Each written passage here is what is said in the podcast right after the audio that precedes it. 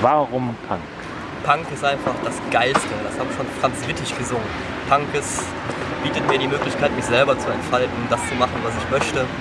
Mich keinen Regeln und Normen zu unterwerfen, mein Ding durchzuziehen. Das ist sowas, da, da wächst man halt rein. Hallo.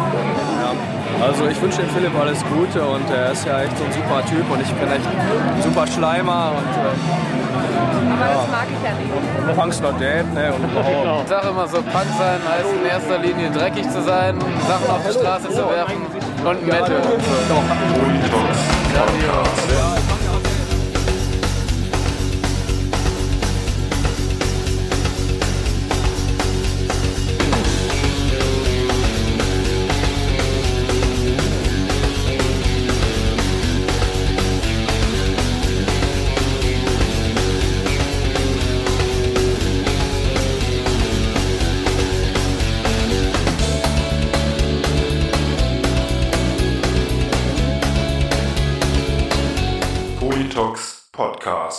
Ja, herzlich willkommen zu einer neuen Ausgabe des Politox Podcast. Am Mikrofon wie immer euer Moderator Falk Fatal. Ja, und ähm, zur heutigen Folge, ich möchte gar nicht so viel lang äh, drum rumlabern. Ich freue mich sehr, dass ich heute mal einen alten Kumpel, einen alten Freund von mir, den Beppi vom Humanparasit Fanzine vor das Mikrofon locken konnte, beziehungsweise dass wir es geschafft haben, eine stabile Verbindung über Skype aufzubauen. Und wir haben uns da an einem Donnerstagabend, äh, ja, so anderthalb Stunden, zwei Stündchen zusammengesetzt und haben schön uns unterhalten, geplaudert über dies und das, über Fanzines, über Punkrock, über bisschen Jugend, ähm, über alles Mögliche. Ähm, am besten hört es euch einfach selbst an. Mir hat es auf jeden Fall sehr, sehr viel Spaß gemacht, weil Beppi einfach ein extrem guter, toller, netter Gesprächspartner ist. Einer der sympathischsten Menschen, die mir in, weiß ich nicht, 25 Jahren Punkrock untergekommen sind und den ich auch durch diese ganze Punkrock-Kacke überhaupt erst kennengelernt habe. Deshalb danke Punkrock, dass ich einen tollen Menschen wie Beppi kennenlernen durfte. Und ja, äh, was, was soll man noch weiter sagen? Also Beppi macht, wie gesagt, das wunderbare Humanparasit Fanzine. Meiner Meinung nach das beste Fanzine, was es in Deutschland gibt wenn man mal jetzt von den äh, Standards wie Trust, Plastic Bomb, Ox oder so absieht, also von den, ich rede jetzt dann von den kleineren, äh, von den A5ern Heften und da ist der Humanparasit halt schon seit Jahren mit Abstand das, das beste Heft. Beppi nimmt kein Blatt vor den Mund, äh, was ihm nicht passt, das spricht er einfach direkt an, beziehungsweise schreibt es runter und das macht den Humanparasit einfach äh, äh, ja, ein bisschen, ja, nicht außergewöhnlich, sondern es macht ihn einfach gut lesbar, man hat Spaß, sich damit einfach mal für paar Stunden ähm, auf der Couch, auf der Toilette oder in der S-Bahn, in der U-Bahn, wo immer man halt Fanzines liest, äh, damit zu verkrümeln und seine Zeit zu verbringen. Und ja, ich würde sagen, bevor ich jetzt hier weiter dumm rumlabere, kommen wir ganz kurz zum Kleingetrunk äh, zum Kleingedruckten, ja, ja klar, ich habe auch schon ein paar getrunken. Ha. Nein, wir kommen jetzt zum Kleingedruckten und nach dem Kleingedruckten geht es dann direkt los mit Beppi vom Humanparasit. Viel Spaß! Politox Podcast, der sympathische Podcast für Punk, Pop und Papalapap. Aus der Subkultur für die Subkultur. Abonniert uns bei iTunes, Mixcloud, YouTube oder per RSS-Feed. Gebt uns eine Bewertung bei iTunes oder wo auch immer ihr auf diesen Podcast gestoßen seid. Erzählt euren Freunden, Bekannten und Verwandten von diesem subkulturellen Hörgenuss. Ihr könnt uns natürlich auch einen Kommentar bei www.politox.org hinterlassen, uns bei Facebook folgen oder mir bei Twitter at falkfatal. Euer Feedback ist die Cocktailkirche auf meinem Sahnehäubchen. Ja, hallo Beppi. Schön, dass es geklappt hat, dass wir uns äh, trotz der vermaledeiten Technik doch noch irgendwie zusammengekommen sind. Und hallo Falk, jawohl. Yeah, und hier über Skype miteinander verbunden sind. Neue Technik, das yeah. ist voll modern, ist super. Und es hat geklappt. Yeah. Wie geht's dir? Geht's gut? Ja, doch, ich kann eigentlich nicht klagen. Es gibt äh, gibt viel zu tun im Moment. Der Umzug auf den Bauernhof rückt näher. Ja. Dann kommt Ende des Jahres Nachwuchs. Das ist alles ganz spannend und ja, ja Punk is dead. Punk is dead, genau Ja. so sieht's aus. Auch übrigens ein Fanzine, ne? Ja, zumindestens gab's das mal. Ich weiß gar nicht, ob es das noch, noch gibt. Ich habe schon ewig nichts mehr davon gehört. Aus Regensburg, glaube ich. Ja, ja, ja. Also ich fand das immer ganz, ganz äh, amüsant und ein gutes Heft. Das stimmt, ja. Immer viel. Ähm, Nö, aber so ähm, im Moment viel Arbeit und dann halt viel Freizeitarbeit mit dieser Renovierung und Umzugsvorbereitung und ähm, Schwangerschaft-Yoga, was man halt alles so macht, ne? Ja, ich weiß es ja nicht. Ich ähm, bin ja nicht äh, schwanger oder äh, in Umständen und ähm, beziehungsweise meine Freundin, von daher keine Ahnung, was man da so alles macht, ja. Aber ähm, ja, klingt klingt gut. Ah. mich. Äh, so viel zu lesen drüber und äh, da macht man sich einfach nur total verrückt, glaube ich, wenn man da irgendwie einfach, wenn man sich da mal vor den Rechner setzt und ein bisschen googelt, so das ist, äh, das läuft schon alles so. Also ich mach mir da, bin da sehr tiefenentspannt, Ja. so solange es äh, Caro gut geht, wird es dem Baby auch gut gehen und Ja, denke ich auch.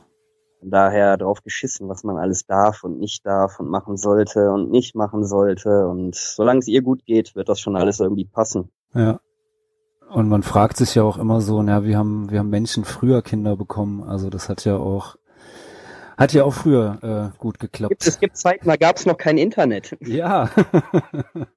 Und die Menschen sind trotzdem schwanger geworden, ja.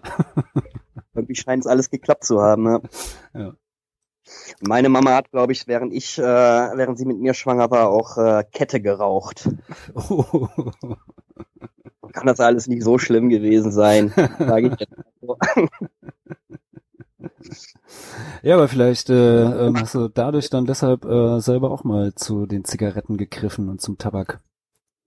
Das so Meinst wie, du, dass da ist ein kausaler Zusammenhang? Das glaube ich nicht. Ich habe sehr spät angefangen mit dem Rauchen und ich habe natürlich solidarisch sofort wieder aufgehört, äh, als Caro schwanger war, damit das äh, für Caro nicht so schwer wird, wenn ich dann hier sitze und und rauche.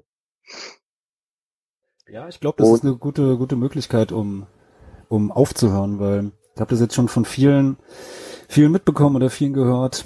Äh, die größten Kettenraucher, irgendwie mein, mein Kumpel Sven, irgendwie der, den äh, kenne ich schon seit seit der Schulzeit. Der hat es früher geschafft, in einer fünf Minuten Pause drei Kippen zu rauchen. Also so, äh, so war der unterwegs und äh, ja, ist jetzt auch schon zum zweiten Mal Vater geworden und der hat dann, äh, als das erste Kind unterwegs war, hat dann aufgehört zu rauchen. Unser Schlagzeuger, der Matthias, auch äh, durch die, die Schwangerschaft mit dem Rauchen aufgehört, Patsy auch. Also ich glaube, da, ja. Furchtbar, ne? Man wird dann so vernünftig auf einmal und Ach, da mache ich mir, mache ich mir keine Sorgen bei dir. ich äh, muss, äh, ich finde allerdings auch, dass, also es ist jetzt hier in Hannover auch so, dass äh, rauchfreie Konzerte eigentlich immer mehr die Regel werden Mhm. und nicht mehr die Ausnahme sind.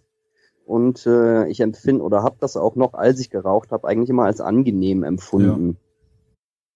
Also jetzt so gerade im Sommer so ist das ja total easy, so draußen halt und rauchen, aber halt auch drinnen so. Und dann, wenn man selber auf der Bühne steht, finde ich, ist das ein ganz großer Unterschied, wenn in so einem Raum nicht geraucht wird oder wenn der zugequarzt ist. Ja, total. Also Oh.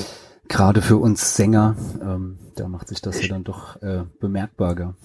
Auf jeden Ja, aber ich habe hab da auch echt kein Problem. Also ich rauche ja wirklich und ich rauche fast nur noch, äh, wenn ich auf Konzerten oder abends irgendwie mal ähm, mit Freunden irgendwo in einer Kneipe oder sonst wo bin. So zu, ja mit Bild, ich sehe doch, dass du rauchst. ja, ja, und ich wollte natürlich sagen, wenn ich äh, Podcasts aufnehme, dann rauche ich auch, ja. es ist ja fast so wie mit einem Freund in der Kneipe, ist halt noch ein, ja. so, es sind zwar ein paar hundert Kilometer dazwischen, aber so, ja. ja, ich nee, aber so, ohne Kippe aus. Ich glaube, wenn man einmal so den die ersten Tage oder die ersten Wochen so hinter sich hat, dann ist das auch alles easy. Ja, bei mir ist es halt wirklich so, ja, wenn ich abends draußen bin und sobald ich dann halt irgendwie Bier trinke oder so, da kommt irgendwie so mit das Rauchverlangen. So. Also so tagsüber auf der Arbeit oder äh, wenn ich abends jetzt nicht irgendwie weggehe oder sowas, da habe ich auch gar nicht so das Rauchverlangen. Also ist wirklich so, vielleicht müsste ich auch noch aufhören Halt zu trinken. Schlussmensch. Ja, ja, ja, aber ja. Muss vielleicht ein bisschen weniger nicht. genießen. äh, direkt nach dem Aufstehen äh, Kaffee und Kippe und halt bevor man überhaupt auch mal ein Frühstück oder so im Magen hat, das äh, fand ich immer schon sehr ekelig. Ja, total. Also kenne ich auch. Ähm, gibt es auch ein paar ehemalige Frontler, die das auch, äh, ein alter Mitbewohner, der Andi, der ist auch erstmal aus dem Bett immer gefallen, Kippe an und Boah, dachte ich mir, nee, also so erstmal aufstehen, Kaffee trinken und da dabei dann vielleicht, ja. Und äh, beim Frühstück oder nach dem Frühstück so, aber erstmal in den Tag kommen und dann äh, eine rauchen. So. Ja, so ein weiterer angenehmer Nebeneffekt ist, ich kann mir jetzt so vier, fünf Platten mehr im Monat kaufen. Hm. Ich kein Geld mehr für Tabak ausgebe, das ist auch ganz cool. Definitiv. Siehst du die Vorteile. Ja. Ach, ich würde gerne eine rauchen, Falk. ja, Ja. so sieht das alles aus hier. Ich äh, habe im Moment zu wenig Zeit zum Schreiben. Das, äh, das nervt mich ein bisschen. Ich habe viele Ideen im Kopf und äh, auch schon fürs nächste Heft äh, viele Stichworte gesammelt, was ich halt gerne noch machen möchte, was ich für Geschichten schreiben möchte und ich komme irgendwie nicht dazu, mich mal in einem ruhigen Moment dran zu setzen und einen Anfang zu finden. Ja, das kenne ich. Das glaube ich aus Wort. Ja, aber bei mir dauert das ja schon, schon ein Weilchen länger. So, aber ja. 2019 Mir geht. fester. Aber wenn ich fester einmal einen. Anfang gefunden habe, so, dann, äh, dann äh, flutscht's eigentlich meistens auch so. Aber weiß ich nicht, irgendwie schiebe ich so dieses, äh, den Anfang finden im Moment ein bisschen vor mir her und habe dann doch irgendwie immer noch andere Sachen zu tun. Aber es wird.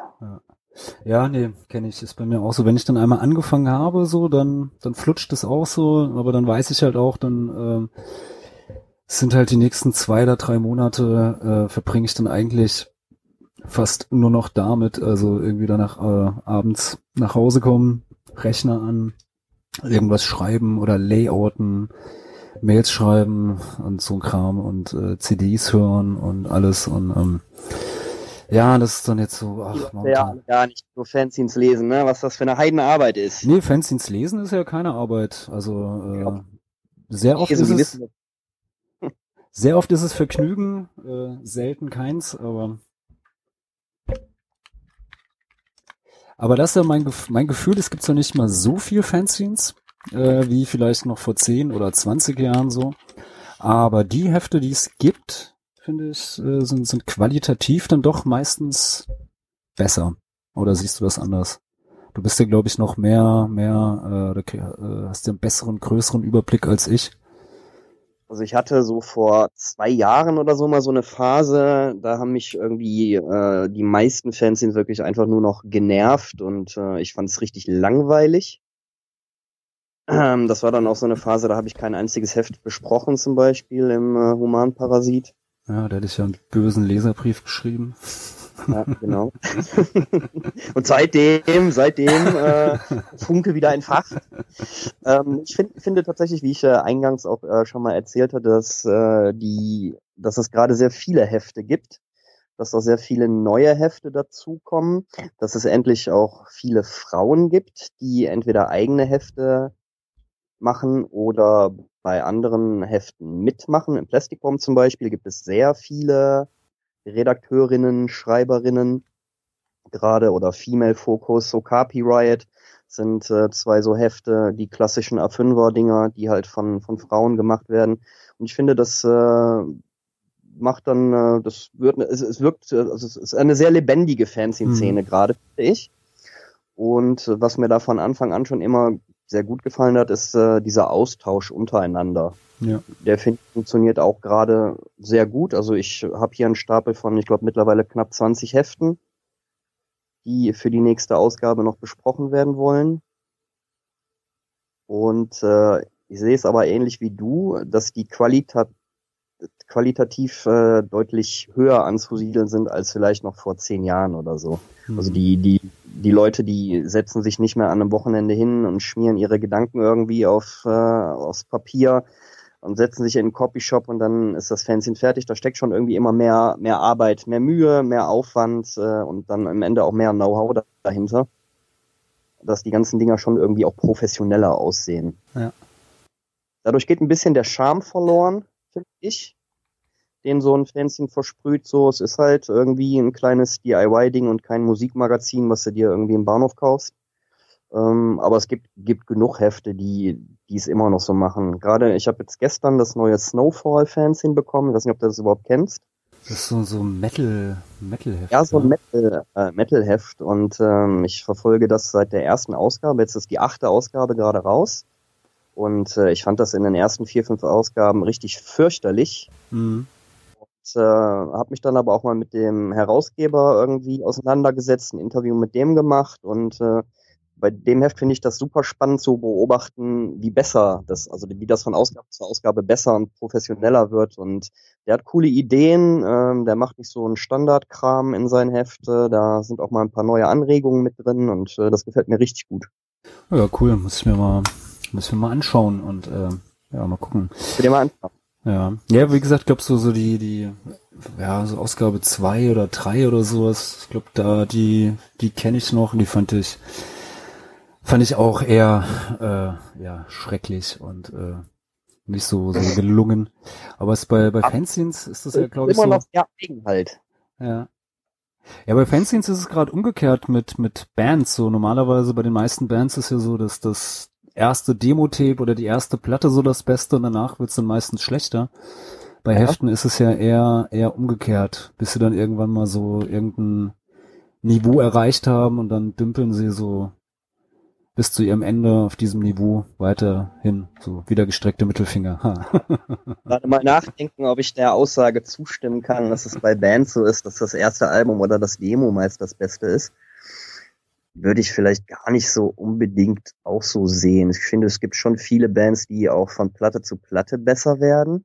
Ich würde es vielleicht äh, bei Filmen, finde ich, ist es oft so, Bei dass Filmen? wenn halt Okay. zwei, Teil drei, Teil vier von irgendwelchen Filmen rauskommen, dass der erste halt ganz geil ist und dass die dann eher nachlassen. Ja klar, das das natürlich.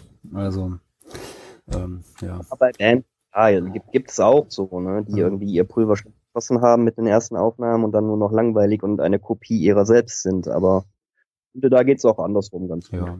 ja, gut, stimmt schon. So äh, pauschal kann man das natürlich nicht sagen, aber ähm, bei manchen Bands dann doch.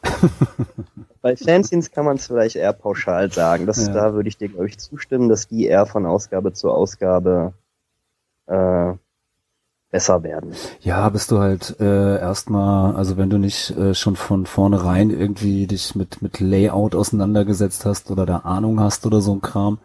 Also ich weiß noch, als ich mein mein erstes Heft gemacht habe, ähm, der, der Uwe und der Piet von, von Gegendruck, die haben äh, die, die Hände über den Köpfen zusammengeschlagen, was ich ihnen da irgendwie äh, schäbigen Ausdruck, äh, ich glaube noch mit Nadeldrucker war das sogar noch, wo du noch so wirklich so die, die Druckschlierenstreifen da irgendwie gesehen hast, da irgendwie äh, abgegeben hab und die meinen, das willst du wirklich drucken? Und ich so, ja klar, warum nicht? So, naja, das wird nicht gut aussehen, das ist doch Punk. Ja.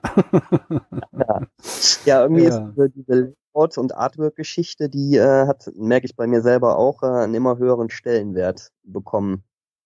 Also es war jetzt in den letzten Heften oft so, dass ich einfach äh, Texte, klar, das macht Spaß zu schreiben, aber dass irgendwie das Layouten und das Ganze dann irgendwie cool aufs Papier zu bringen, noch mehr Spaß gemacht hat. Ja, finde das Layouten macht, macht mir auch äh, tierisch viel Spaß. Mittlerweile am Fanzine machen eigentlich das, was am meisten ähm, irgendwie Ja. äh, Spaß macht.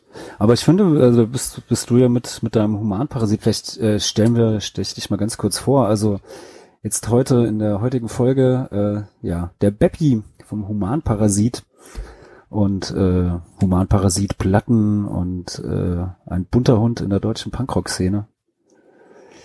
Ähm, ja.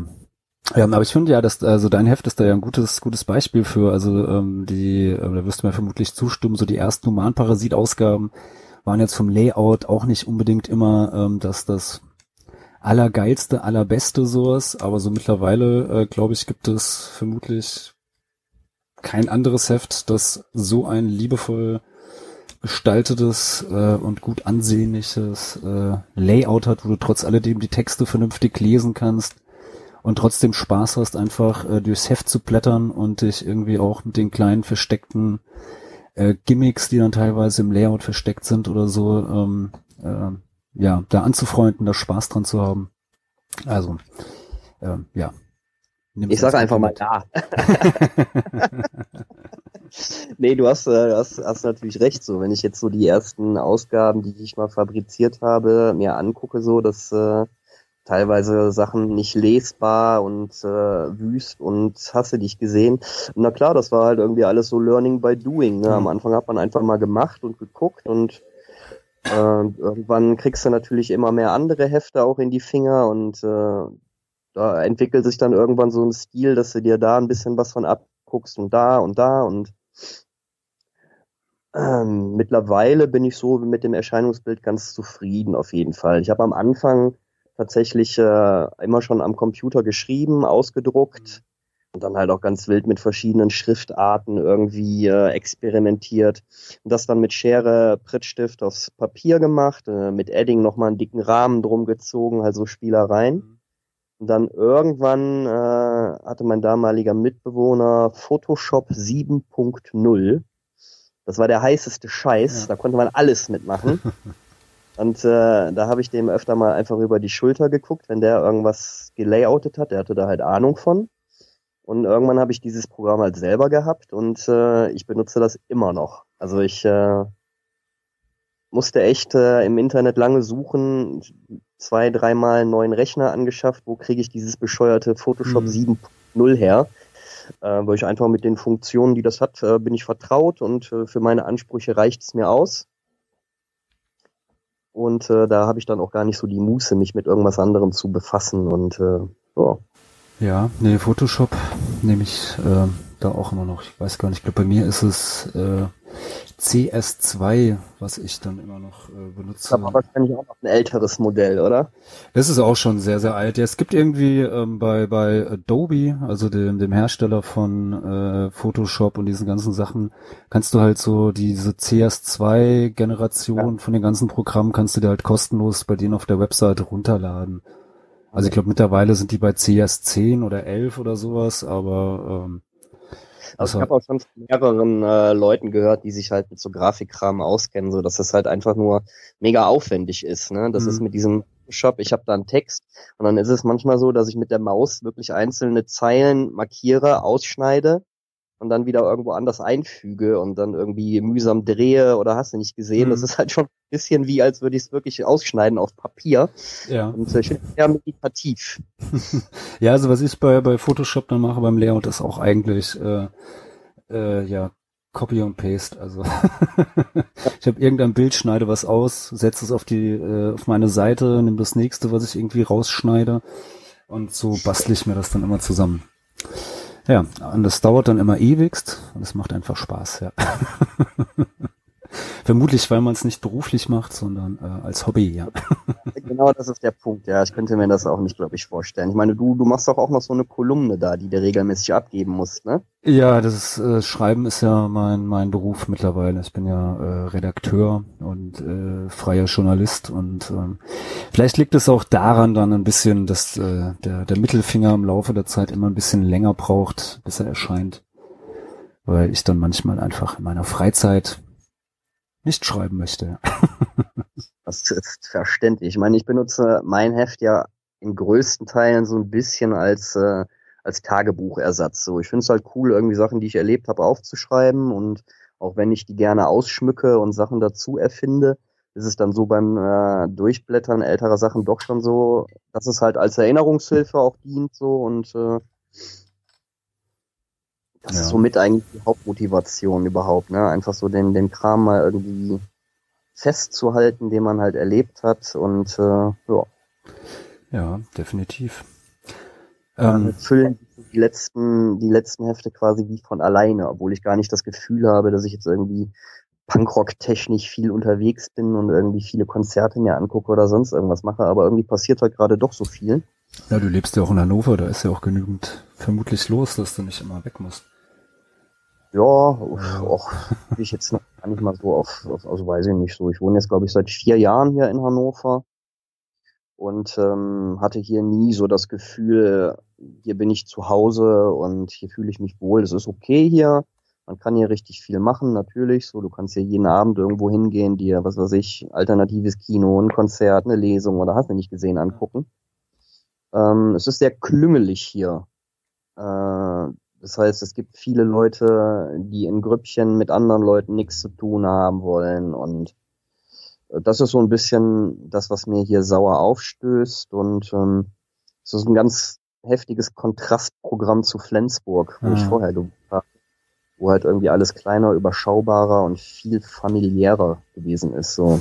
Ja, das ist in, in Wiesbaden, ist das aber auch so. Also ich meine, Wiesbaden hat so, so knapp 300.000 Einwohner, also ist schon eine Großstadt so.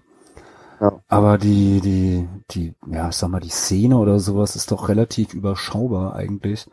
Aber gibt's dann halt auch nochmal äh, innerhalb dieser Szene nochmal die verschiedensten Subszenen, also irgendwie die Deutschpunker, dann gibt's halt äh, die, die Emo-Punker und Melodycore-Punker, dann gibt's noch ein paar, äh, paar Skins und äh, äh, ja, dann irgendwie noch so ein paar andere, die dann äh, irgendwo zwischendrin rum rumhüppen oder sowas. Und ähm, es ist dann ganz, ganz selten, ähm, dass man die Leute dann mal irgendwie alle mal äh, auf einem Fleck oder so zu Gesicht bekommt, weil dann doch jeder irgendwie so in seinem Süppchen kocht, so, ah nee, das Ja. halt Melodycore, nee, da gehe ich nicht hin.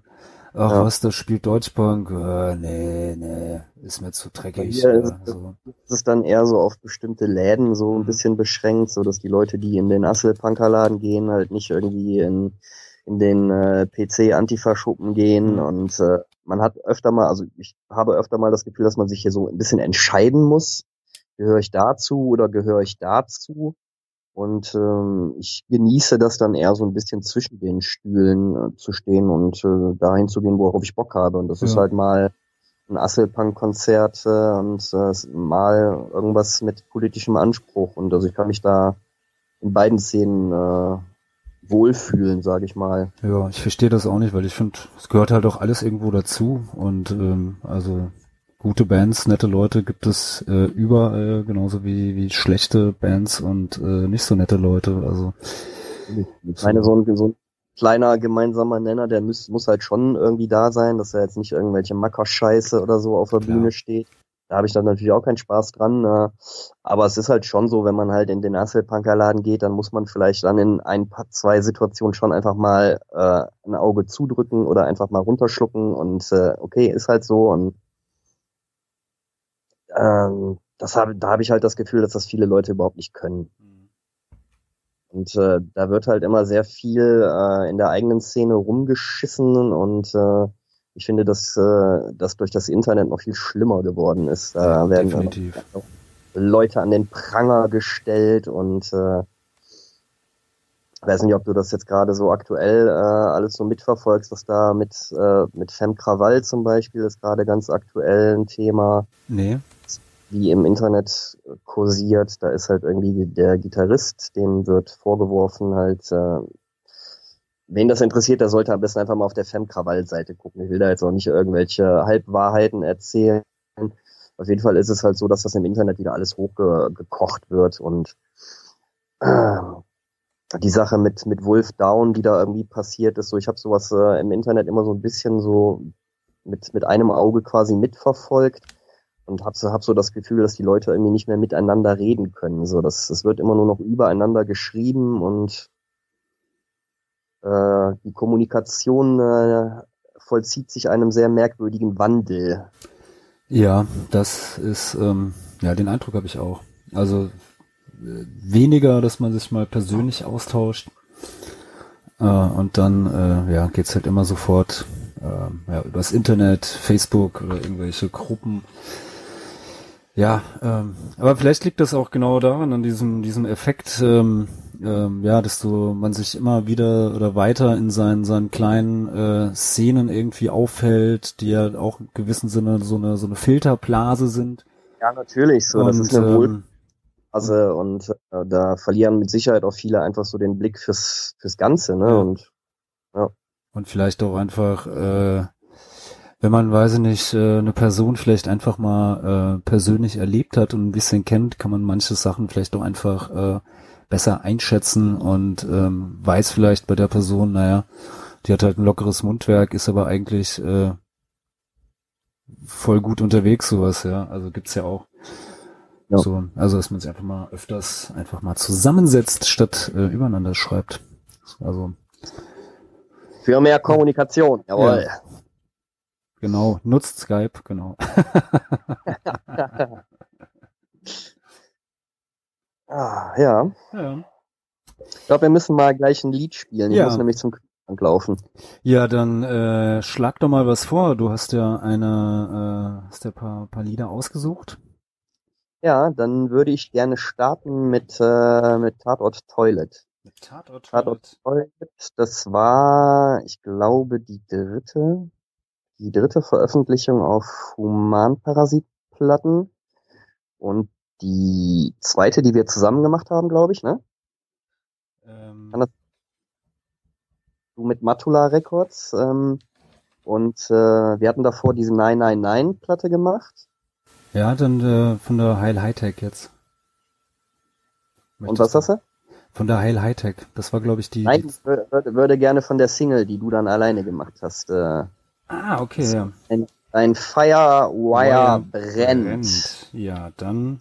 Zu der Internet-Thematik, die wir gerade hatten und äh, ist einer meiner absoluten Lieblingslieder. Ein Hit. Ja, äh, absolut. Auch eines meiner absoluten Lieblingslieder von Tata Toilet. Dein Firewire brennt. Yeah. Ja.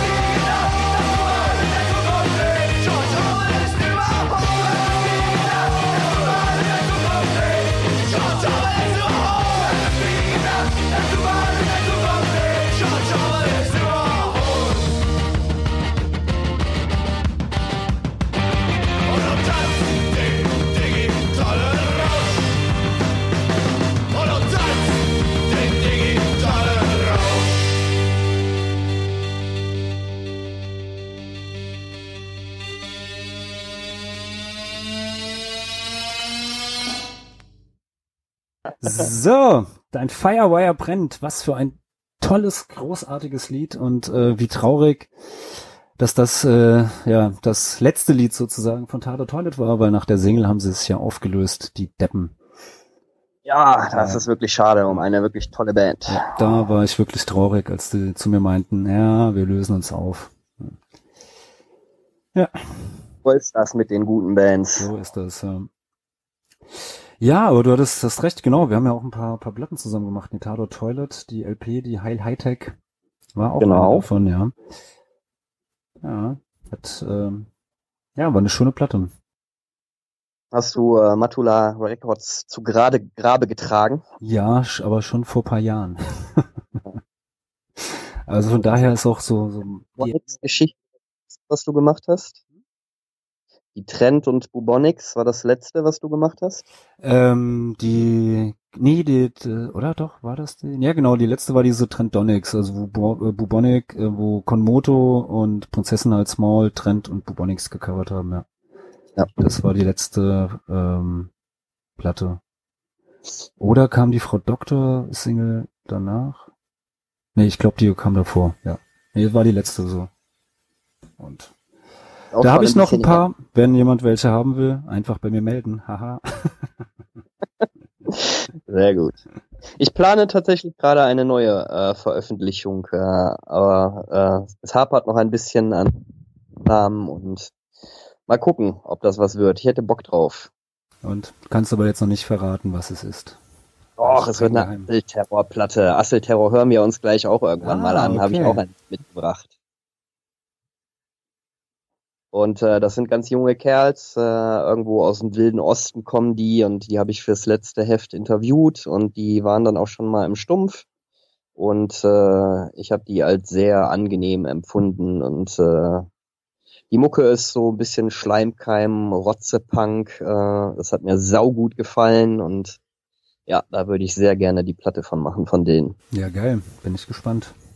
Also, weil deine letzte, letzte Platte ähm, war ja auch ziemlich großartig. Die Auweia-Single. Die Abschiedssingle, Ja. ja. Zwar auch äh, traurig, dass das die letzte Single von ähm, äh, Auweia war, aber ist eine sehr, sehr gute Single. Also, gerade Ja, äh, ja, das sind die, die besten Songs, die die Ja. aufgenommen haben. also äh, Da haben wir, äh, ne? das, ist eine- das ist so eine Band, die ist zum Ende hin immer besser geworden. Ja. Ja, gut.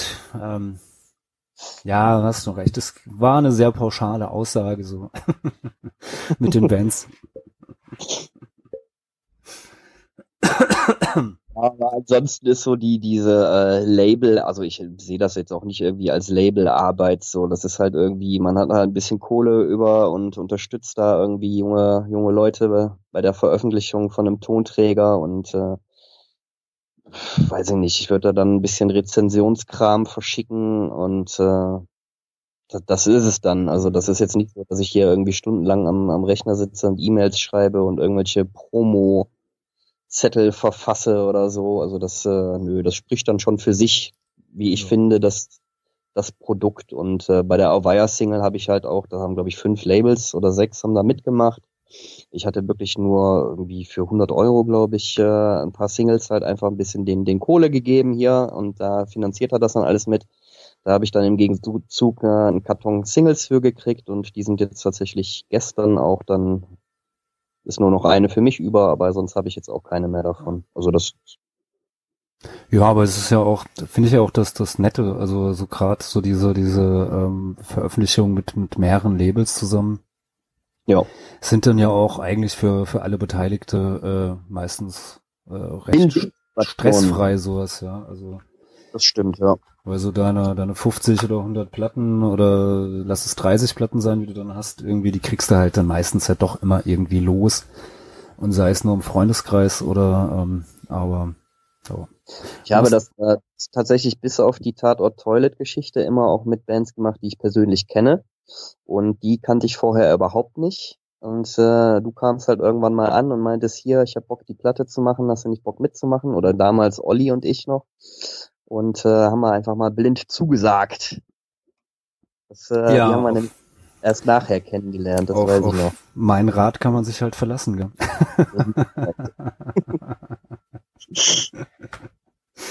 Ja, ja, doch, aber war eine gute. Und dann haben wir, glaube ich, auch noch die bei der zweiten Nein, Nein, Nein haben wir auch zusammen gemacht, gell? Ja, Bombing Your Clay, die habe ich nicht mehr mitgemacht. Mit, mit Kaputt Crowds, die, die Splits-LP, warst du nicht mehr mit dabei? Kidnap war da, glaube ich, noch dabei Ah, und okay. dann hat das Twisted Band Chords war noch dabei, glaube ich. Das kann sein, ja. Aber Ja, beim ja. Panzerband äh, Demo-Tape waren wir wieder. Da warst du wieder dabei, da das war stimmt. ich wieder dabei, ja. Ich die Geldschatulle gezückt und Ah, ah, Unmengen, Unmengen hat er bezahlt. Ich weiß gar Nee, nicht das mehr. war, das war ganz äh, cool, einfach durch diese Kontakte, die, die durchs äh, Fanzine irgendwie entstanden sind, war das sehr einfach bei Panzerband äh, irgendwie sich zu vernetzen und dann an ein Label zu kommen und einfach mal ein paar Leute angeschrieben, die hatten alle direkt Bock und dann waren es am Ende, ich glaube, zehn verschiedene Label, die halt eine Demo-Kassette rausgebracht haben. das äh, hat super, super gefluppt und äh, da konnten wir schön aus von der Bandkasse mit der Kohle, die da drin war, konnten wir für uns Bier kaufen.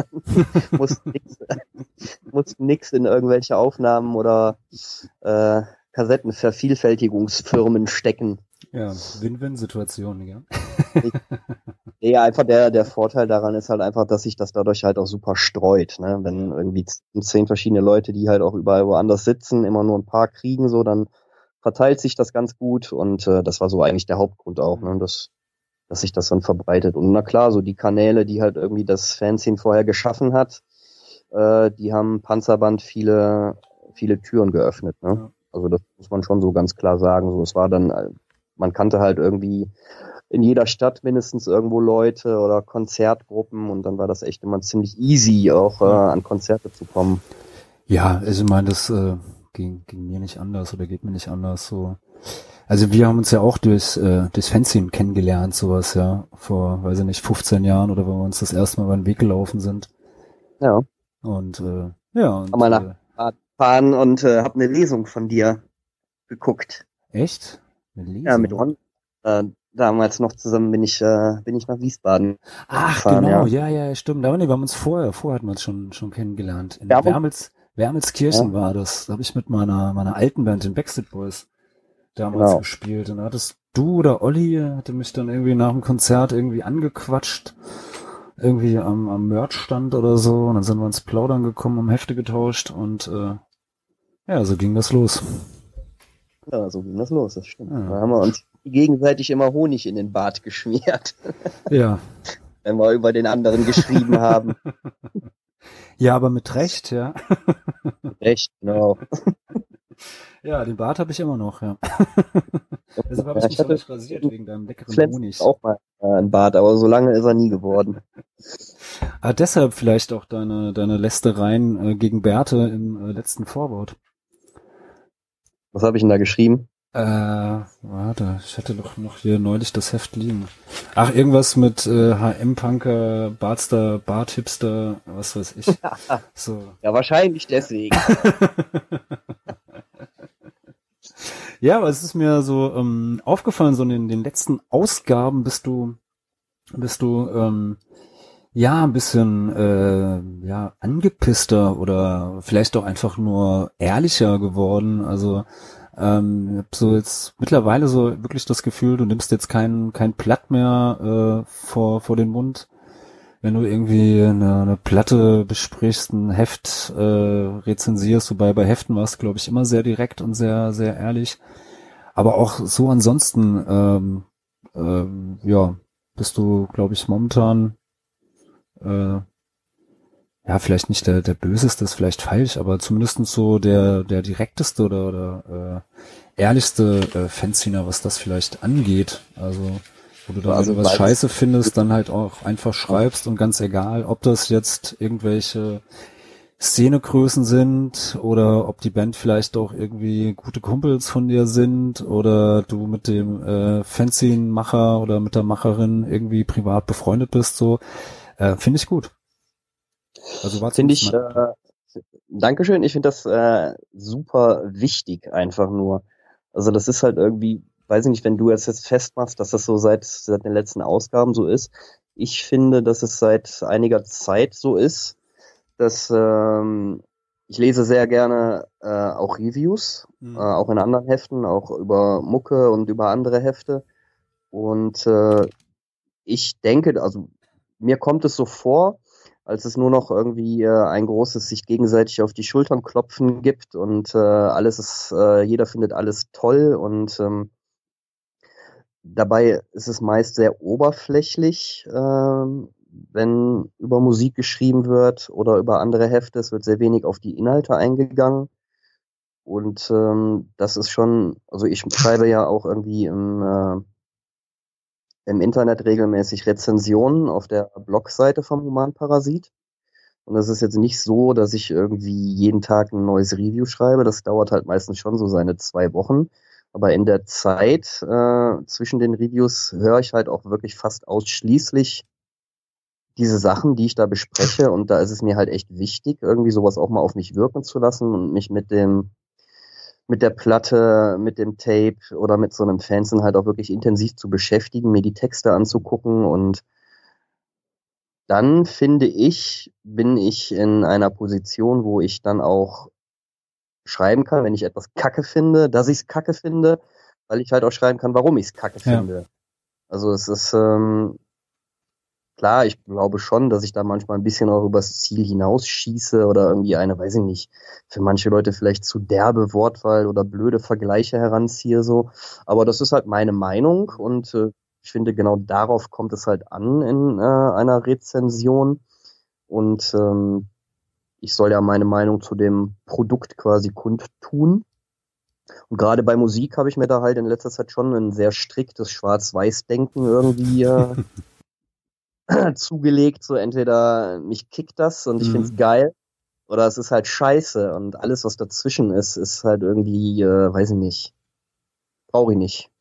Ja, das macht meistens keinen Spaß. Das ist immer das, wo die, die Reviews am, ähm, am schwierigsten sind, finde ich. Also wenn eine Platte richtig geil ist, klar, kein Problem. Wenn die Platte richtig scheiße ist und ich höre mir die an und ich reg mich einfach auf darüber, weil die so schlimm ist, dann ist das auch kein Problem, das, das runterzukriegen. schreibt sich so eine, so eine Rezension wie von selbst. Auf jeden Fall sowas. Aber wenn das jetzt halt die zehntausendste Band ist, die ähm, klingen möchte wie Turbostart oder wie Rancid oder wie The Briefs oder äh, Social Distortion, also keine Ahnung, äh, egal was so, also die einfach ganz klar wie eine Kopie klingen, ah, dann ist es halt oftmals auch schwierig, finde ich dann da irgendwie noch was, was Niveauvolles äh, hinzukriegen.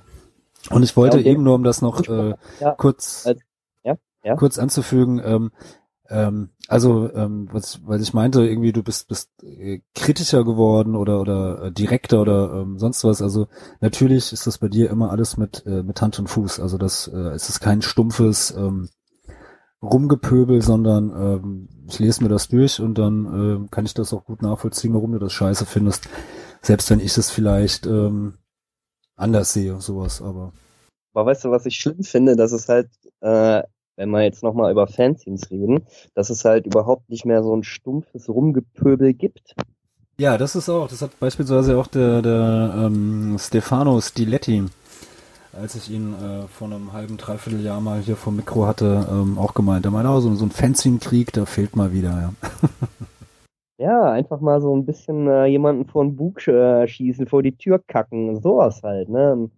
Äh, Es ist halt alles so heiti-teiti irgendwie und äh, halt, weiß ich nicht, so, so Wohlfühl-Oase, Sicherheitsblase und alle haben sich lieb und alle finden alles toll, was alle machen, solange es irgendwie in eine Schublade passt, wo Punk draufsteht.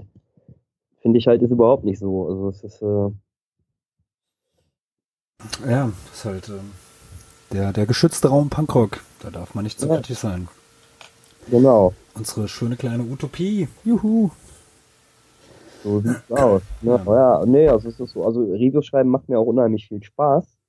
Ist, ich habe dadurch äh, viele Bands auch entdeckt, die ich sonst nie irgendwie, äh, auf die ich nie aufmerksam geworden wäre. Ich habe auch viel Scheiße gehört, du das Mikro so- noch ein bisschen?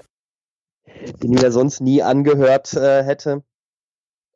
Aber es, äh, ich meine, ich habe halt auch überhaupt keinen keinen Musiksachverstand. Ich habe keine Ahnung, ob die Gitarren toll aufgenommen sind oder was weiß ich nicht. Ähm, das ist halt alles schon so sehr wie, wie, wie mich das halt berührt, die Musik, was ich dabei empfinde, was ich da für Assoziationen habe.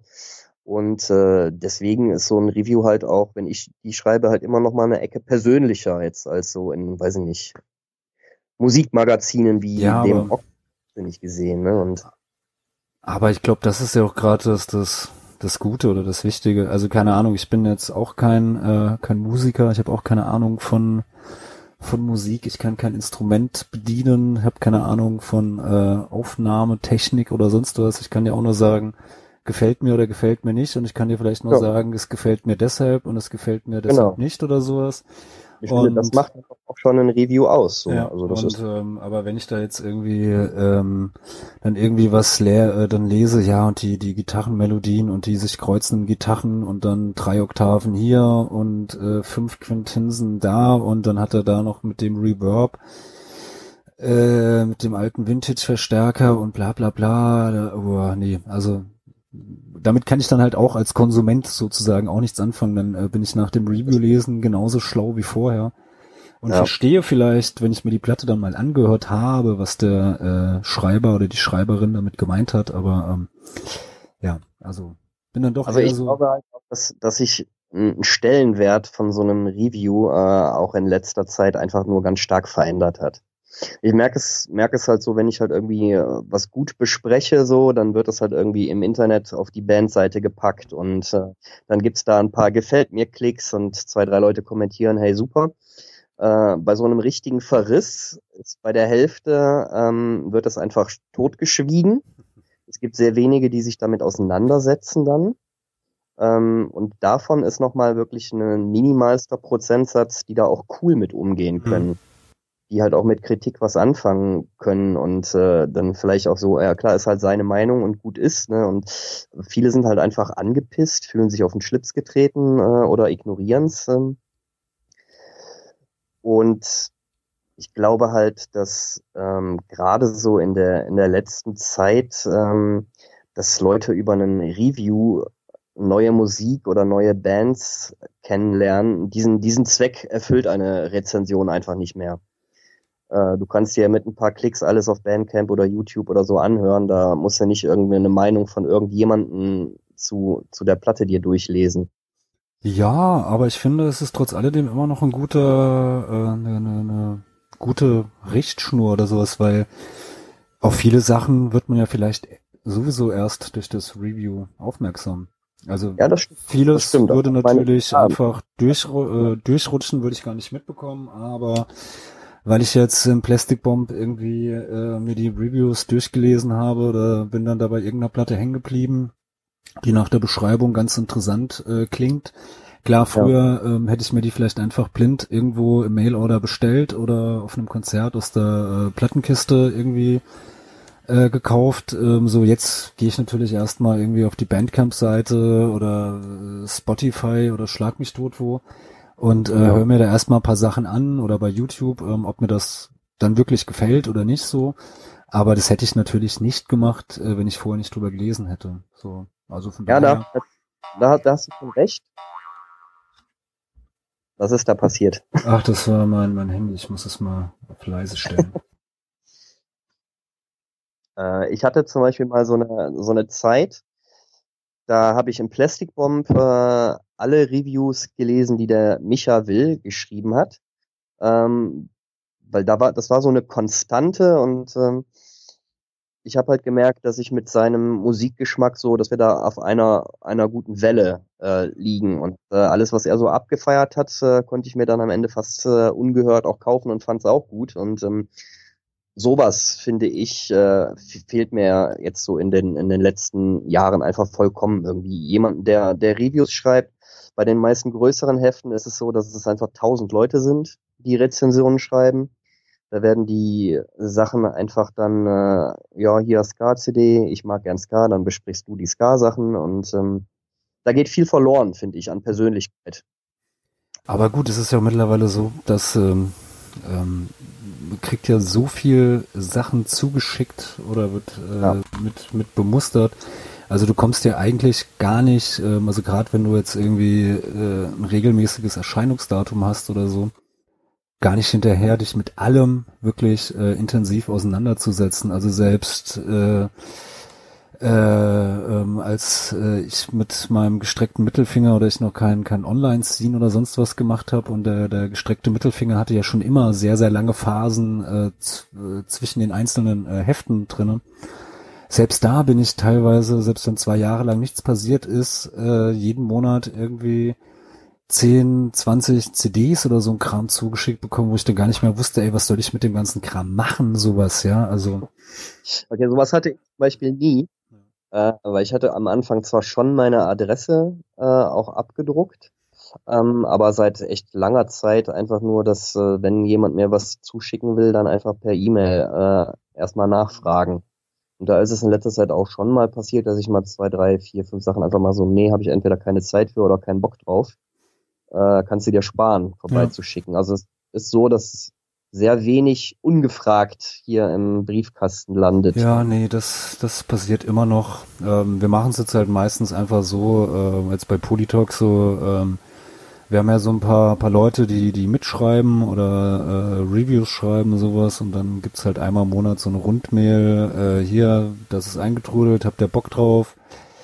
Und äh, wenn halt niemand Bock drauf hat, irgendwas zu besprechen, so, dann wird die Platte halt auch nicht besprochen. Das tut mir dann zwar ähm, oftmals leid äh, für die für die Labels, so die uns den Kram dann zuschicken, so, aber es ist dann doch meistens echt besser, einfach vorher kurz anzufragen.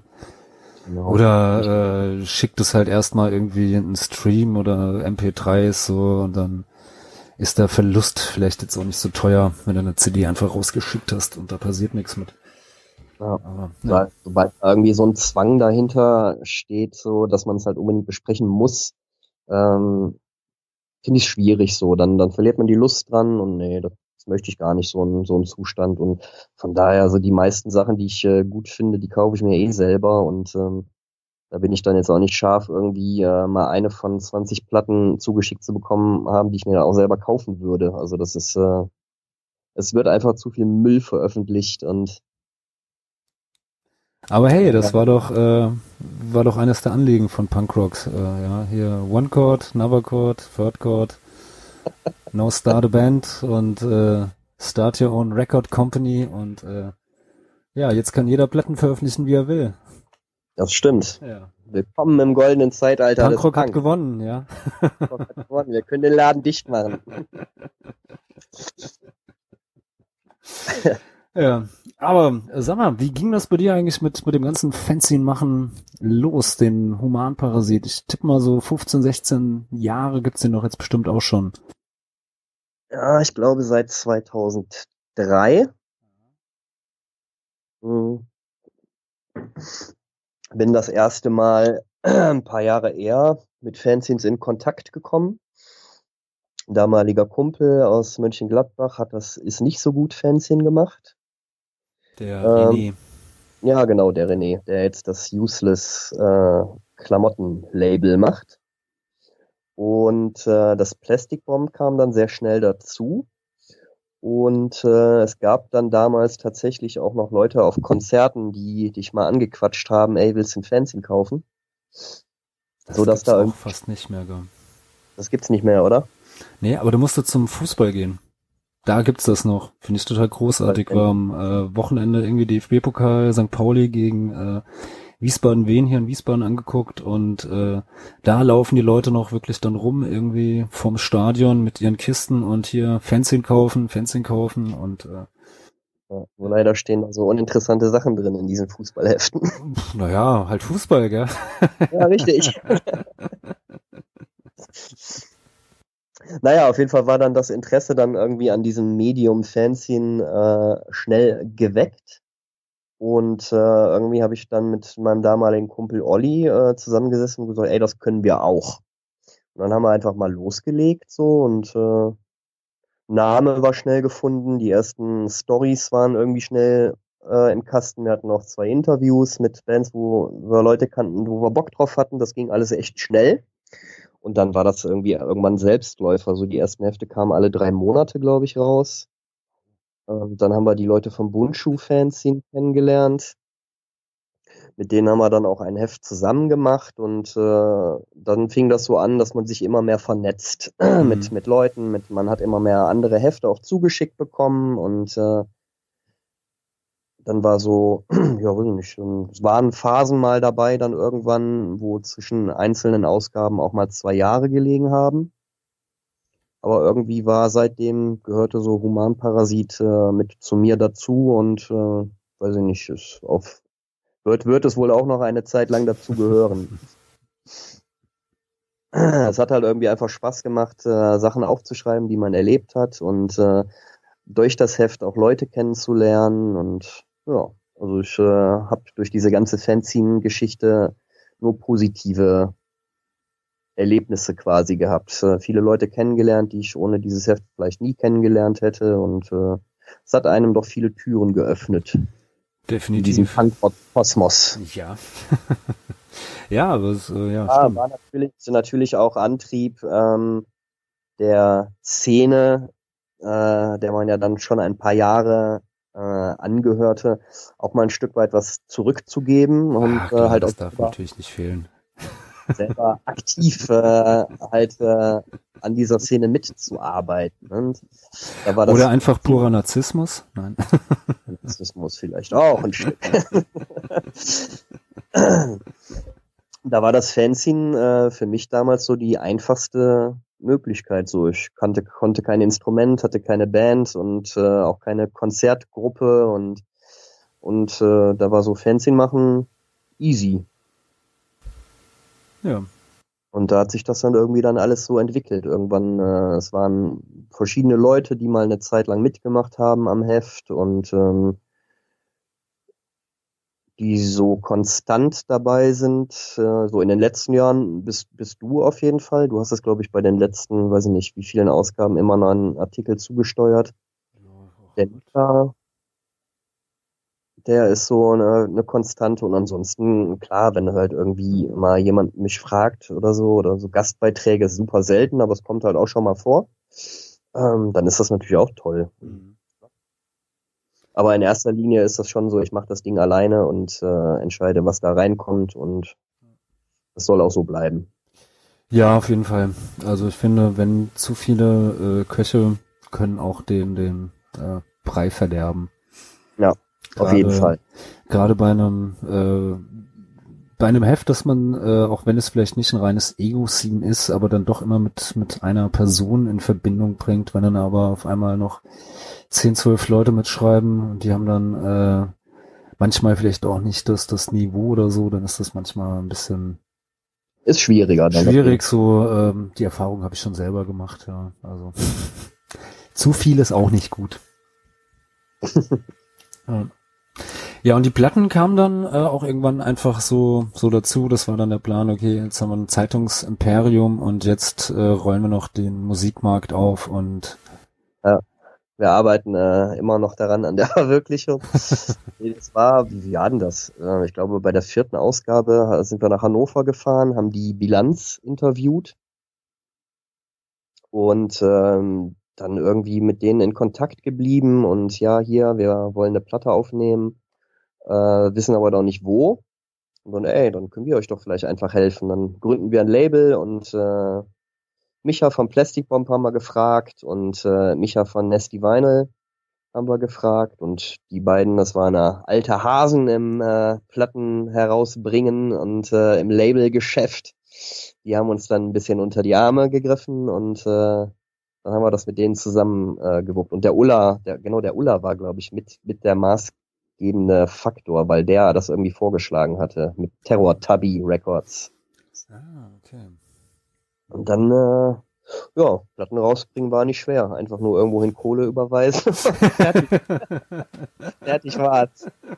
Label, Label-Logo gebastelt, hinten auf die Platte gepackt und ja, jetzt haben wir ein Plattenlabel.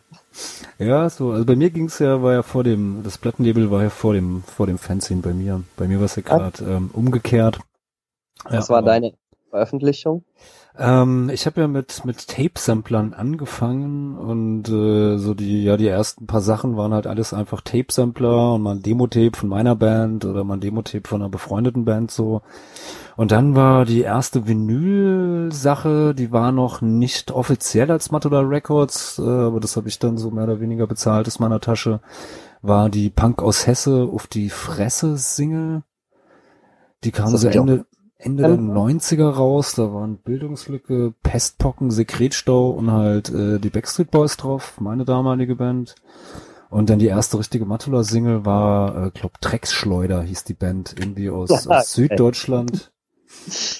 Und ähm, ja, die war, ähm, war, äh, ja, war, war eine gute Single, glaube ich. Also schöner. Hast du die mal gehört? Wann hast du die das letzte Mal gehört? Ah, ist schon ein paar Jahre her, muss ich gestehen. Aber damals fand ich die ziemlich cool. Einfach so dreckiger Deutschpunk, äh, ja. Muss ich mal, muss ich mal, glaube ich, wieder machen. jetzt, äh, jetzt äh, mal einen Song von Asselterror anmachen. Das ist auch äh, dreckiger Deutschpunk und Ja, ja thematisch jetzt gerade in diese Label-Geschichte noch rein. Wird dann vielleicht die nächste Veröffentlichung auf Human Parasit Platte. ja, geil. Und wir hören von Assel. Asselterror mit planlose Jugend. Okay, geil. Alles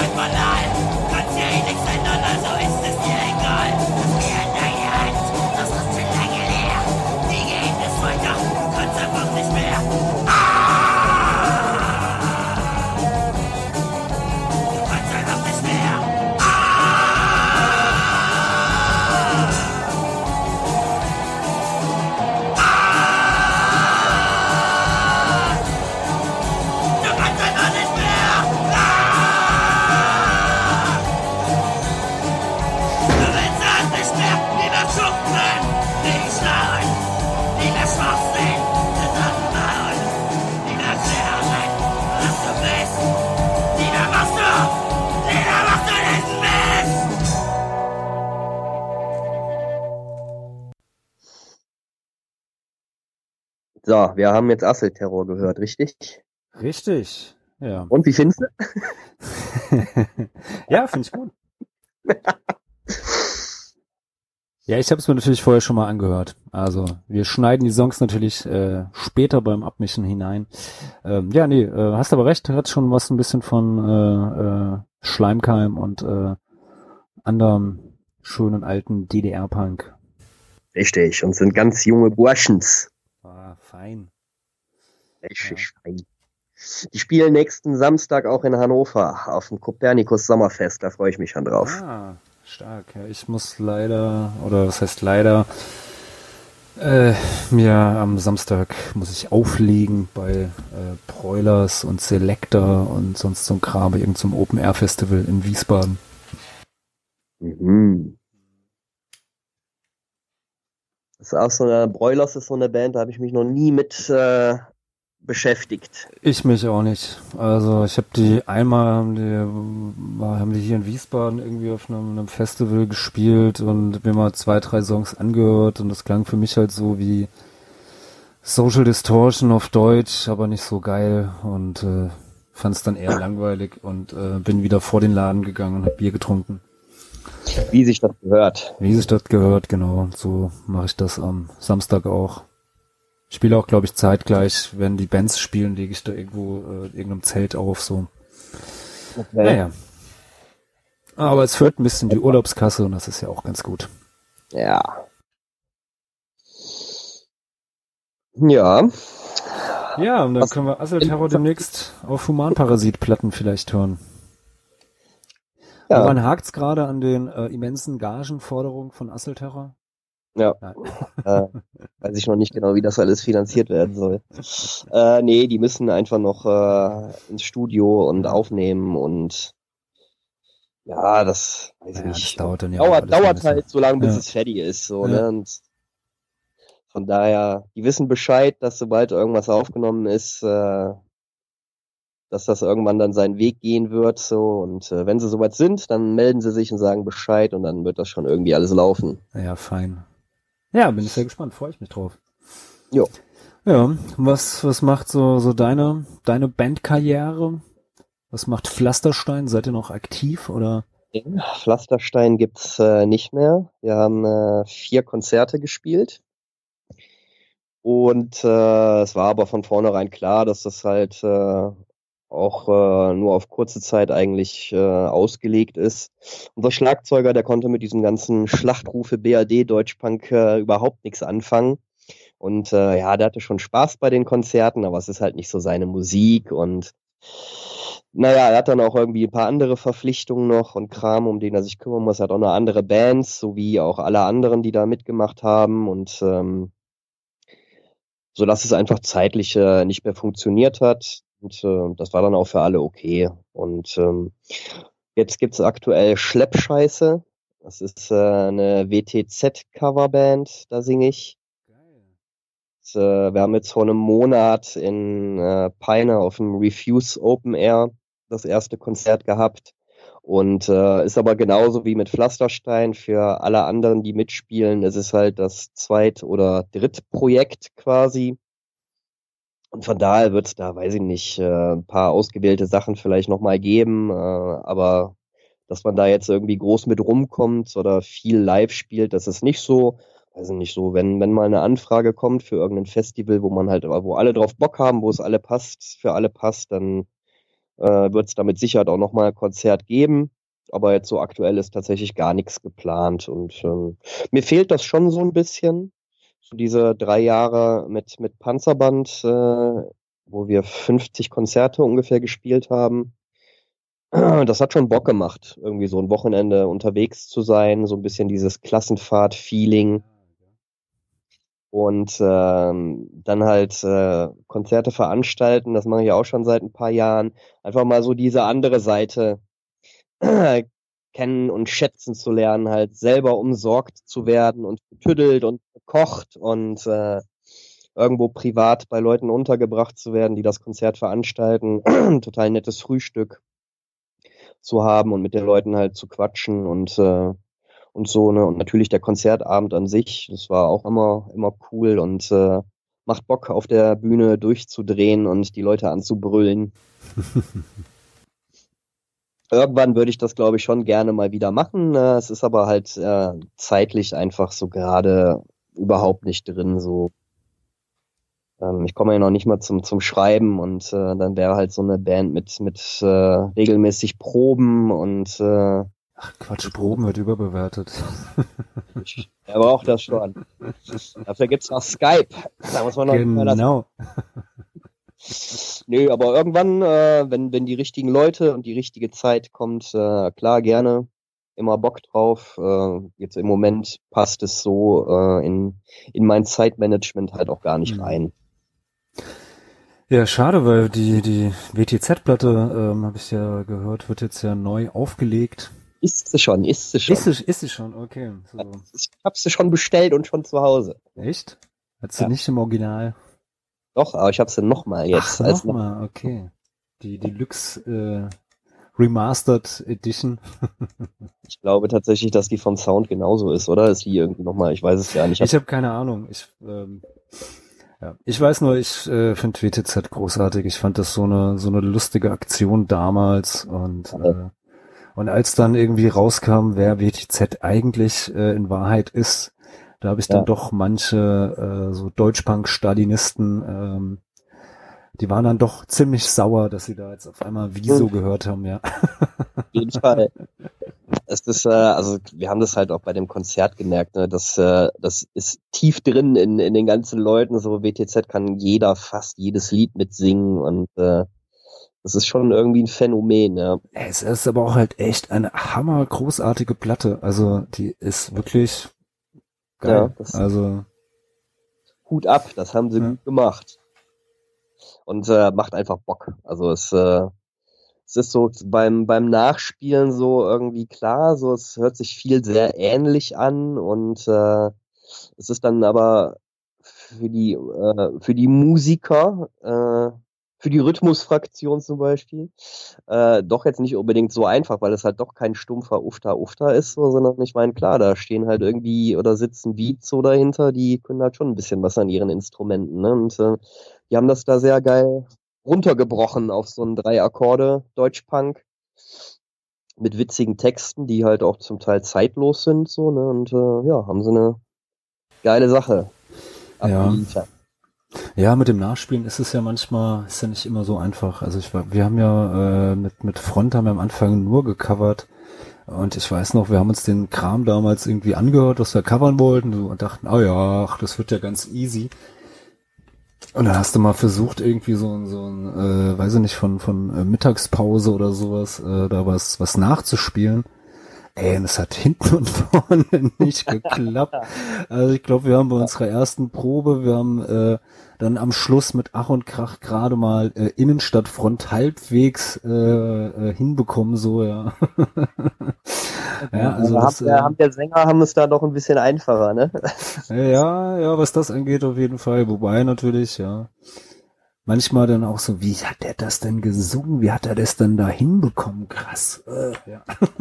Also das war jetzt bei dieser WTZ-Geschichte im Gegensatz zu dieser Schlachtrufe BRD-Coverband natürlich einfacher, weil es alles von einer Band war, ne? Und äh, bei dieser Schlachtrufe BRD-Sache ist es halt doch mal was anderes, wenn du ein Chaos Z-Lied äh, singst oder was von Bums, ne? Also das doch noch mal das Bandbreite vielleicht ein bisschen, äh, bisschen weiter. Oh mein Gott, Bums. So eine schlimme Band. Ja, habe ich äh, leider nicht live gesehen. Doch, ich habe die, habe ich, habe ich glaube ich mal live gesehen. Irgend so eine, äh, ich glaube damals vielleicht sogar noch als Fluchtpunkt Terror, Ja. weil so hießen sie ja, hießen sie ja, Ja. Äh, mal zwischenzeitlich. Nee, so haben sie angefangen. Und dann war der Name zu krass. Ja, aber irgendwie hatten, hatte ich irgendwo mal gelesen, die hätten erst Bums gehießen, hätten sich dann für diese Schlachtrufe BRD-Sampler und weil sie irgendwie bei R&M dann irgendwie einen Plattenvertrag bekommen äh, haben, äh, hätten sie sich dann umbenannt in Fluchtpunkt Terror und hätten sich dann aber wieder zurück umbenannt in Bums. Ich weiß jetzt nicht, wie viel Wahrheit da äh, drinne steckt und so und ähm, aber äh, ja, auf jeden Fall, also äh, Fluchtpunkt Terror war auf jeden Fall der bessere Name als äh, Bums. Terror-CD, äh, die habe ich auf jeden Fall super viel. Das wäre zum Beispiel was, da würde ich mich super freuen, wenn die mal als LP rauskäme, so im Nachhinein. Fände ich super. Das wäre ein äh, tolles Erinnerungsstück. Sehr viele verbunden mit dieser Band früher. Nee, ich ähm, nix. Ja, hab ich voll, voll mitgemacht, diese 90er Deutschpunk-Sozialisation mit Schlachtrufe, BRD. Ich glaube, es fing eher mit drei an. Ich glaube, der kam da so gerade so 95, 96 kam der raus. Drei und vier, so, das war so die, die Sampler, die rauf und runter liefen. Nee, ich hatte äh, Teil zwei und drei äh, relativ viel, viel gehört, weil den, die Ja. hatte ich irgendwie auf einem Tape. War ja. Und ich glaube, die sind mit Teil 1 auch die, die besten so. Und äh, aber so der 90er Jahre Deutschpunk, den fand ich schon in den 90er Jahren äh, großteils schlimm. Also so die ganzen äh, Ostbands so finde ich ziemlich klasse so. Ich glaube, das das meistgehörteste Tape aus der Zeit ist irgendwie auf der einen Seite Schleimkeim und auf der Rückseite Müllstation. Ah, ja. Ich weiß nicht, wie oft das irgendwie durch den äh, äh, Kassettenrekorder durchgenudelt wurde und wie viel Bier äh, dabei getrunken wurde am Luisenplatz oder wo immer. Ich habe vor ein paar Tagen von einem Kumpel äh, die erste Wohlstandskinderplatte äh, hat er mir abgetreten für günstig. Oh, das ist auch so eine schlimme Band. Oh. Ja, aber das habe ich auch ohne Ende gehört früher und äh, ich habe tatsächlich, ich habe noch ein altes Tape, wo die ersten beiden Alben drauf sind. Das habe ich gestern und heute im Auto gehört. Boah, Das nee, ist da. Witzig. Also vielleicht, da- heute wird mir das vielleicht sogar besser gefallen als damals, aber ich fand das damals, äh, nee. hängen, hängen viele Erinnerungen dran auf jeden Fall. Das War schon ganz mir, war mir zu poppig, so. ja, das stimmt. Da musste es äh, ganz krass und krachig und sonst was sein. Sonst war es kein Ja. Punk. Äh, ich habe irgendwie die CD hatte ich damals und die habe ich schon vor zehn Jahren bei, bei Ebay für, ich glaube, 60, weiß ich nicht, ob es da schon Euro waren, für richtig viel Geld verkauft. Und äh, habe ich mir auch gewundert, krass, so was da für eine Nachfrage bei dieser Band ist so. Und diese Picture LP, die ist ja irgendwie nochmal eine ganze Ecke teurer. Ist, äh, sowieso, was so der, der Plattenpreismarkt, äh, was sich, wie sich das da so entwickelt, finde ich sehr krass teilweise, was da für Preise aufgerufen werden und äh, Finde ich gar nicht schlecht. Eventuell kann mir das, äh, wenn ich mal Finanzprobleme haben, helfen. das stimmt, so, so denke ich auch. Aber ja, Die Rente ist gesichert, Wenn er- Norbert Blüm. keine Rente mehr gibt, dann äh, muss man dann wohl an das Vinyl. Ja. Es ist ja eine gute Wertlage, ne? Es ist ja selten so, dass sowas an Wert verliert, so eine, so eine Platte. Das ist ja eher andersrum. Naja, äh, gibt auch Platten, die verlieren auch an Wert. So eine Trendon, Trend. Ja. Ähm, was ich, äh, du hast vorhin schon mal gesagt, so du ähm, äh, ziehst dann jetzt um äh, äh, auf dem auf dem Bauernhof, oder? So Ja, jetzt so so Landleben so richtig, weil bislang warst du ja jetzt mal von Erkelenz abgesehen, bist du immer so von den von so Städtehopping gemacht. Und jetzt Ja. so richtig, die größten Metropolen wie Mönchengladbach und Eisenach und Flensburg. ne, immerhin sind Städte, ja. Immerhin sind Städte, richtig. Ähm, mein Papa hat lange noch in Erkelenz gewohnt, äh, der wohnt jetzt in Neuss. Von daher, also Erkelenz war, war damals, ähm, hatte das genau die richtige Größe. So ein 40.000 Einwohner-Ding.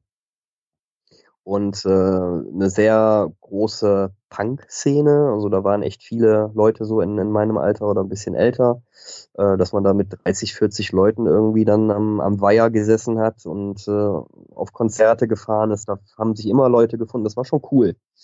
Also da, cool in so einer behüteten Kleinstadt aufzuwachsen. Und dann äh, Eisenach war dann eher so hm, schnell wieder weg da. Schöne Landschaft. Den, gab den tollen Grenzturm. Der war Ja, klasse. genau. Da habt ihr mal gespielt. Das war ein sehr geiles Konzert. Ja, Aber ich glaube, ich weiß noch, wir haben um drei Uhr oder sowas, als keiner mehr da war, bis auf paar, paar Schnapsleichen. Aber es war halt so schon so von den Leuten her, vom Umfeld, so äh, war das eher so mh, nicht so erfüllend. Das war ganz cool, weil man in Eisenach mitten in Deutschland war. Da konnte man überall mit dem Auto gut hinfahren. Aber so selber in Eisenach was machen, das war dann doch eher eher mau. Flensburg war dann so bis jetzt, würde ich sagen, so das, das Coolste. Da hat's mir am besten gefallen. Äh, da hast du direkt das Meer vor der Tür, coole, coole Natur drumrum, coole Leute. Aber es war halt irgendwie einfach zu, zu weit ab vom Schuss. So, du hast halt äh, sehr wenig neuen Input gekriegt, weil sehr wenig neue Leute hingekommen sind und äh, irgendwann hast du immer nur die gleichen Gesichter gesehen und äh, dann auf der einen Seite ist es schön, dieses familiäre, äh, aber auf der anderen Seite ist es dann halt auch schnell die, so, die, so ein Dorftratsch halt, ne, der sich dann entwickelt und wenn jeder jeden kennt, sind dann Konflikte, kann man schwerer aus dem Weg gehen und ähm, das sind so ein bisschen dann die Schattenseiten vielleicht dabei. Und na klar ist das jetzt nochmal auf die Spitze getrieben dann mit dem Umzug aufs Dorf. Wobei ähm, wir da einen großen Bauernhof haben, wo Karos Eltern halt wohnen. Da ist viel zu tun und ähm, wir haben auch schon ein paar Leute im Dorf kennengelernt, die wir jetzt auch regelmäßig schon treffen und das wird schon irgendwie passen und meine Hannover ist eine halbe Stunde weit weg. Also das ist so, man ist halt nicht, nicht komplett ab vom Schuss oder abgemeldet. So wenn man Bock hat irgendwie auf ein Konzert, dann setzt man sich ins Auto und, und fährt halt eben eine halbe Stunde. Von daher sehe ich das alles super entspannt so irgendwie. Ähm, es hat halt jetzt einfach Priorität, dass wir Platz für uns haben, dass wir Platz fürs Kind haben, was dann äh, kommt. Und ähm, ich romantisiere da sehr viel mit dieser Bauernhofgeschichte und gehe das auch sehr naiv an. Ich habe halt auch überhaupt keine Ahnung von dem ganzen Kram. So, ich bin jetzt ein paar Mal Trecker gefahren und feier das ab und Das konnte man lesen, ja. hab, hab mal eine Ente gefangen und äh, fütter die Schweine und und so ein Scheiß halt, ne? Das ist äh, oder die die die Schrotmühle oder ich habe einen, einen, einen äh, Hänger mit mit Strohballen mit so einem ganz alten Förderband abgeladen und äh, das ist halt schon auf diesem Bauernhof speziell, weil halt irgendwie alles wie vor 50 Jahren da ist, ne? Und äh, es ist sehr altbacken und sehr zugestellt und äh, viel zugerümpelt. Aber es bietet halt unendlich viele Möglichkeiten durch den Platz, den man hat. So und äh, da habe ich Bock drauf, halt so selber was machen, sich ein Gemüsebeet anlegen und äh, was weiß ich, eigene Kartoffeln pflanzen und so. Das finde ich cool. Ich habe überhaupt keine Ahnung davon, habe auch keine Ahnung, wie viel Arbeit das alles wird.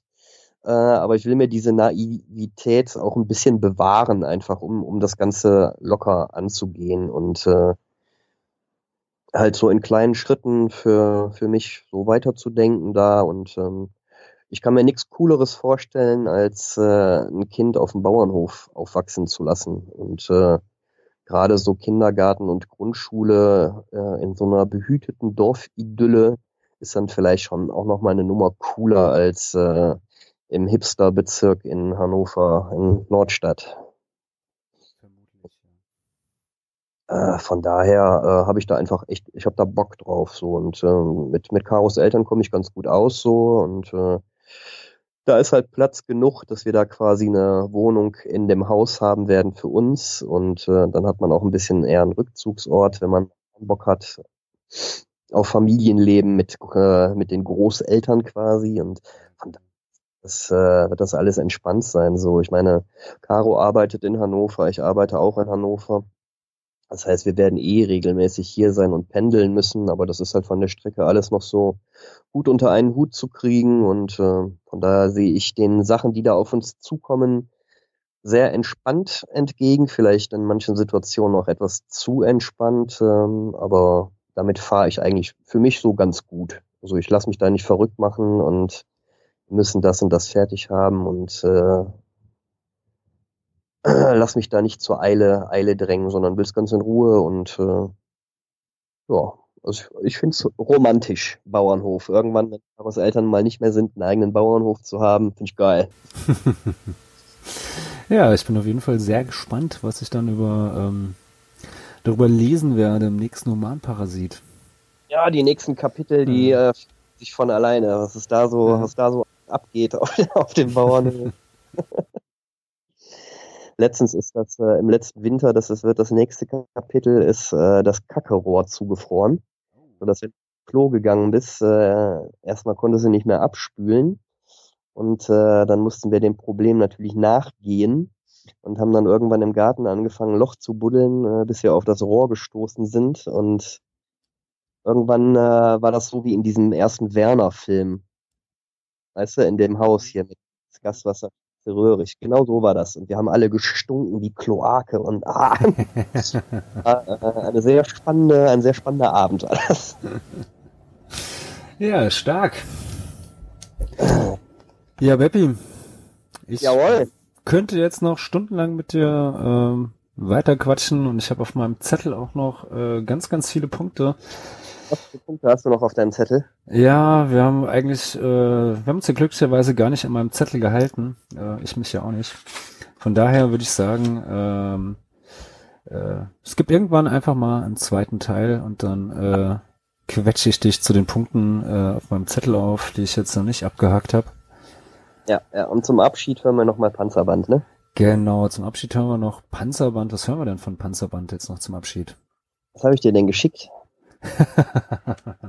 Jetzt muss ich mal selber nachgucken. Äh, Hast du die Ja. etwa nicht auf dem Rechner, die ganze Platte? was? Hast du die etwa nicht auf dem Rechner, die ganze Platte?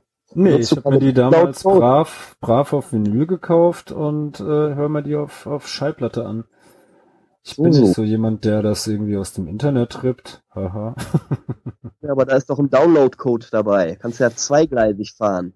Ach, weißt du, damals, als die damals rauskam, da war ich noch so altbacken. Und ähm, ja, ich äh, äh, sehe das Einfach- jetzt gerade. Ähm, wir hören jetzt auf jeden Fall ein Lied von ähm, Panzerband zum, zum Abschied. Und ähm, ja, und welches? Ah, doch, hier, äh, oder? Moment. Du hast mir zwei geschickt. Verrückt. Einmal Lied Nummer eins und einmal Lied Nummer sieben. Dann äh, mach doch einfach weiter an, die sind ja kurz. Okay, dann hören wir zum, zum Abschied noch ähm, zweimal äh, Panzerband, Song Nummer eins und Song Nummer sieben und in den Shownotes findet ihr natürlich dann auch die Songtitel. Haha. ja, Beppi, Ah, lieber Falk, ähm, vielen, vielen Dank. Es hat mir echt tierisch viel Spaß gemacht und äh, ja, ich hoffe, ähm, es war nicht äh, das, das letzte Mal, dass wir uns für den äh, Podcast hier zusammengefunden haben und ich hoffe natürlich, ähm, dass wir uns bald auch mal wieder im reellen Leben über den Weg laufen. ja, Ja, Stiefel an und kommst auf den Bauernhof vorbei. genau, das mache ich. Oder ihr kommt einfach mal hier in den äh, Süden gefahren und äh, wenn ihr mal Urlaub vom Landleben braucht, Oder so, dann in die Großstadt Wiesbaden. genau, kriegen wir hin. Ist die Kuckucksuhr der Welt. Äh, ja, ist sie ja nicht, aber Da stand ich doch schon mal vor. Ich erinnere mich. Super. Falk, ganz lieben Dank. ja, Beppi, wünsch dir auch. Gute. Und äh, ja, dir noch äh, dann einen Ne? äh, schönen Restabend und äh, eine gute Nacht. Danke für dich auch. Mach's gut. Bis Tschüss. dann, ciao.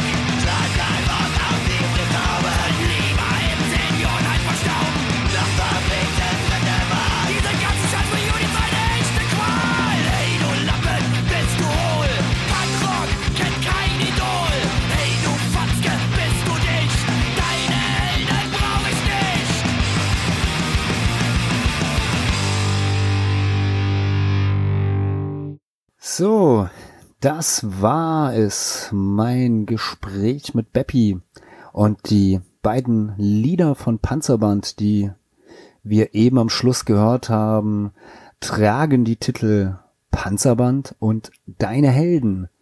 Ja, zwei schöne Deutschpunk-Kracher und ich kann mich jetzt eigentlich nur noch wiederholen. Ähm, ja, Beppi ist ein super Typ.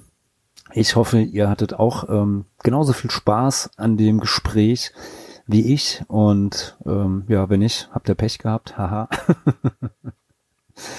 und ähm, ja, ich hoffe, ähm, dass der, der Beppi sich mal wieder vors Mikro locken lässt in einer der nächsten Folge des Politox Podcast. Und ich hoffe natürlich, dass ihr wieder einschaltet, wenn es heißt Politox Podcast.